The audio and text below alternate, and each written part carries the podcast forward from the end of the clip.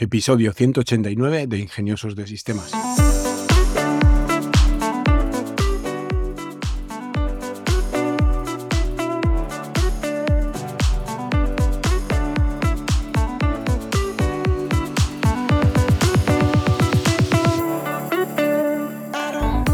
Hoy es jueves 5 de enero de 2023 y seguiremos hablando de Big Data. En esta serie de episodios de Big Data, el objetivo de este episodio es explorar los diferentes tipos de datos que se pueden recopilar y procesar en Big Data. Estos datos pueden venir de redes sociales, los datos generados por usuarios, publicaciones, comentarios, reacciones, y pueden ser recopilados y procesados por estas técnicas de Big Data. También pueden venir de sensores de dispositivos de Internet de las Cosas, los datos generados por estos dispositivos, como termostatos inteligentes, relojes, cámaras de seguridad, pues pueden ser recopilados también y procesados con algoritmos de Big Data. Transacciones comerciales, compras en línea, pagos con tarjeta de crédito, transacciones bancarias, pues también van a formar parte de lo que se conoce como lagos de datos. Datos gubernamentales, pues eh, datos generados por los gobiernos, estadísticas de población, empleo, consumo, pues también pueden ser procesados de esta manera. Entre todos estos datos vamos a encontrar tres categorías de datos. Una sería los datos estructurados. Datos estructurados son aquellos que tienen un formato definido y están organizados en tablas o lo que conocemos normalmente como una base de datos. Esto significa que los datos estructurados tienen ya una estructura definida que permite su procesamiento y análisis de una forma más sencilla. Ejemplos de datos estructurados podrían ser pues, bases de datos como MySQL, Oracle, Microsoft SQL Server, hojas de cálculo como Excel, Google Sheet, archivos de valores separados por comas, ficheros CSV, conocidos más coloquialmente. Estos tipos de datos suelen ser muy fáciles de procesar y de analizar y permiten la integración de varias fuentes de datos e integración también entre aplicaciones. Algunas de las ventajas de los datos estructurados es que son muy fáciles de consultar, muy fáciles de manipular, que permiten realizar búsquedas muy sencillas utilizando pues, lenguajes tipo SQL y los resultados de estas búsquedas suelen ser bastante precisos y muy adecuados para el análisis de datos a gran escala. Sin embargo, existen también algunas desventajas como que pueden ser difíciles de actualizar o modificar y que requieren una estructura definida para poder ser procesado. Entre estos tipos de datos encontramos las bases de datos relacionales, como he comentado antes, ejemplos pues serían MySQL, Oracle, Microsoft SQL Server, hojas de cálculo, Excel, Google Sheet, Apple Numbers, archivos CSV, que son estos archivos que llevan los datos separados por coma o por punto y coma y cada punto y coma define un campo o una columna en una tabla o en una base de datos.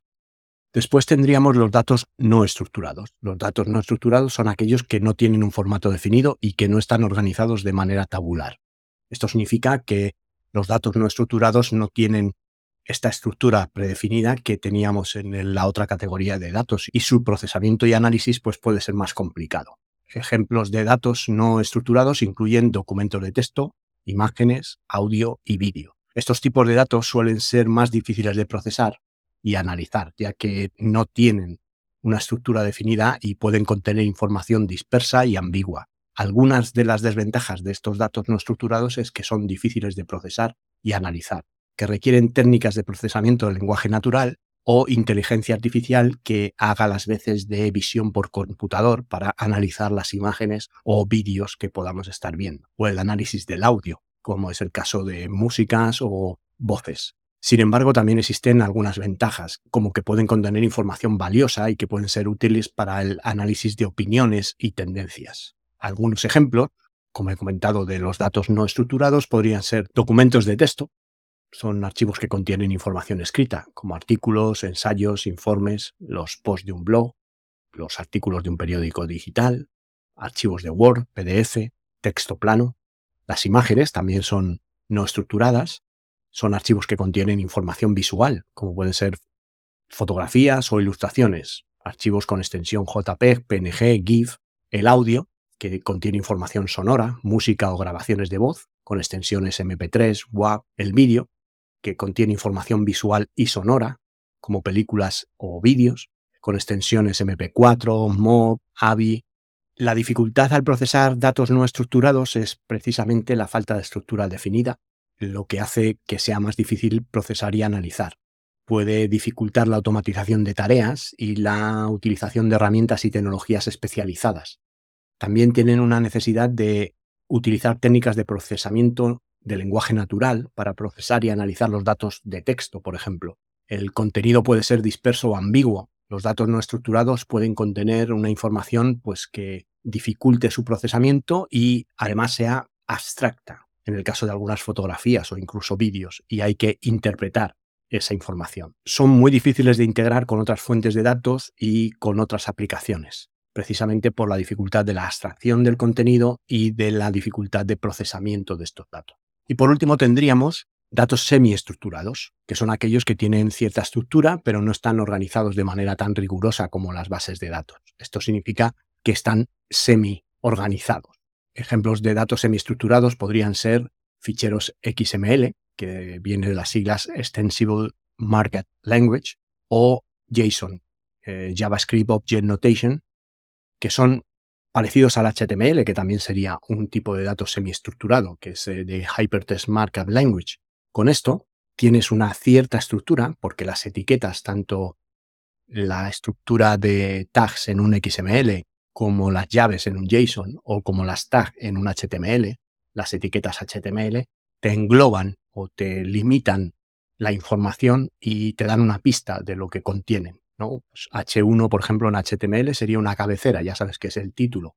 Por lo tanto, ya tienes más información que la mera literal del nombre del título. Ya tienes jerarquía en cuanto a la página.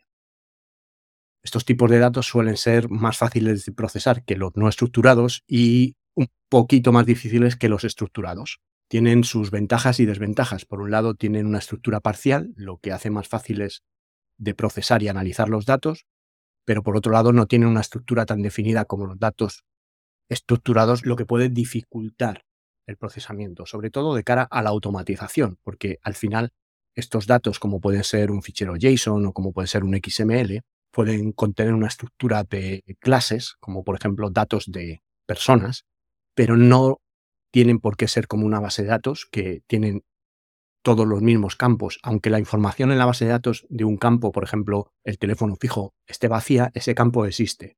Mientras que en los datos semiestructurados, la información que esté vacía no tiene por qué existir, no tiene por qué haber una etiqueta de teléfono fijo si el teléfono fijo es un dato que no existe.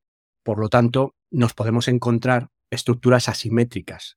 Una persona puede tener dos teléfonos y otra persona puede tener una. Así que hay que tener cuidado al procesar este tipo de información. Los ejemplos más típicos de datos semiestructurados podrían ser precisamente el contenido de las redes sociales, el contenido publicado en redes, ya sean publicaciones, comentarios, hashtags, son semiestructurados. Esto se debe a que este tipo de datos tiene cierta estructura, como la fecha de publicación, el usuario que lo ha publicado y el texto del mensaje, pero no están tan organizados como una base de datos relacional o SQL.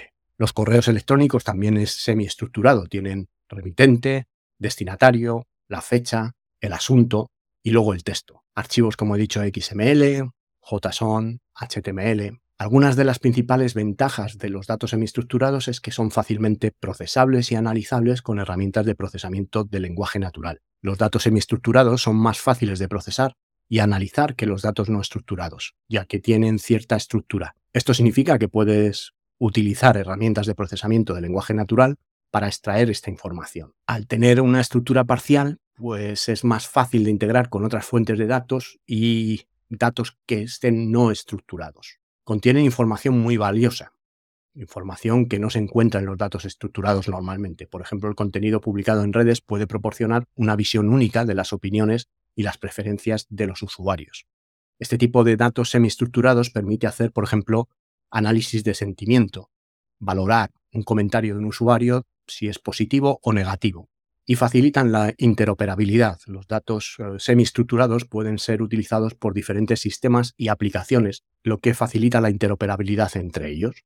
Esto puede ser útil para integrar sistemas y aplicaciones que utilizan diferentes formatos de datos. ¿Qué importancia tienen estos tipos de datos diferentes?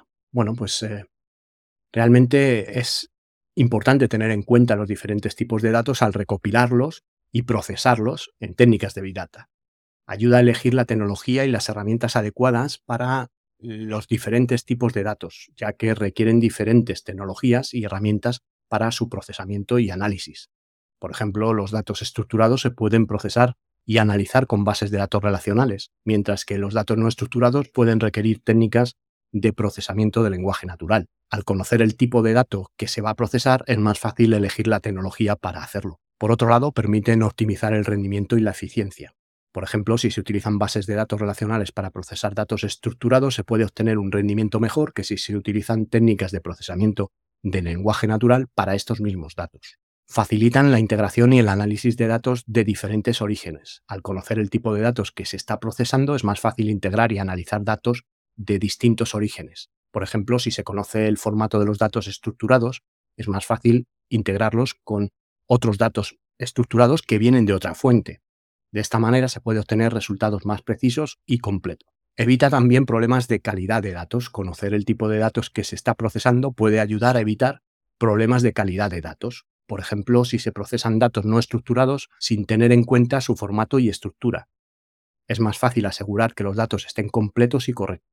Por otro lado, si se procesan datos estructurados utilizando un esquema adecuado, es más fácil asegurar la calidad de los datos y errores de procesamiento. Las principales consideraciones que vas a tener que tener en cuenta para recopilar y procesar estos datos es el objetivo del análisis. Es importante saber para qué estás analizando estos datos y qué tipos de datos pueden ayudarte a conseguir este objetivo. Por ejemplo, si el objetivo es tener una visión general de las opiniones de los clientes sobre un producto, pues puede ser útil recopilar datos no estructurados de los comentarios de las redes sociales. También tienes que tener en cuenta las fuentes disponibles. Es importante evaluar qué fuentes de datos están disponibles y determinar si son adecuadas para tu análisis. Por ejemplo, si deseas hacer un análisis de ventas, es necesario contar con datos de ventas en formato estructurado para poder procesarlos adecuadamente. También es importante tener en cuenta las herramientas y tecnologías disponibles y evaluar si son adecuadas para procesar y analizar los datos deseados si se desea procesar datos no estructurados, es necesario contar herramientas de procesamiento de lenguaje natural y no vas a poder hacerlo con un query a una base de datos. Integrar diferentes tipos de datos es importante para obtener una visión más completa y precisa de los fenómenos que se quieren analizar por varias razones.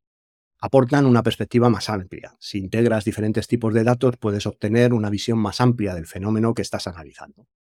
Al combinar datos estructurados de ventas con datos no estructurados de redes sociales, se puede obtener una visión más completa de las opiniones y preferencias de los clientes y ver cómo esas opiniones, por ejemplo, coinciden con momentos determinados de picos de subida o bajada de ventas. Mejora también la precisión del análisis. Integrando diferentes tipos de datos puedes confirmar o refutar hipótesis y obtener resultados más precisos.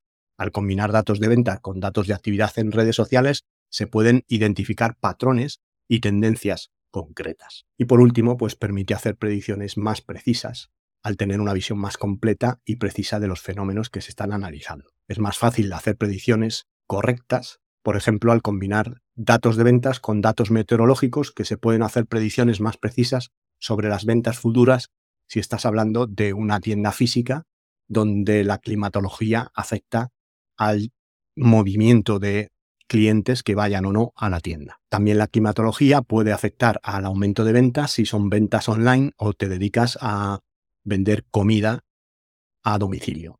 A lo mejor los días que llueve la gente suele pedir comida y tus ventas aumentan. Ya para finalizar el episodio, quiero recordarte que si tienes alguna pregunta, si quieres poner en marcha algún proyecto, en Tecnolitas dispones de un servicio de asesoría tecnológica personal por el precio de un par de cafés. Vas a tecnolitas.com y te suscribes al plan. También te invito a seguirnos en nuestro canal de Telegram para ver un contenido más visual y específico que es más difícil de explicar en un podcast. Por mi parte, no mucho más, agradeceros otra vez que estéis ahí, vuestro apoyo, vuestra difusión y vuestros me gusta o cinco estrellas en Spotify o en la plataforma donde me escuchéis.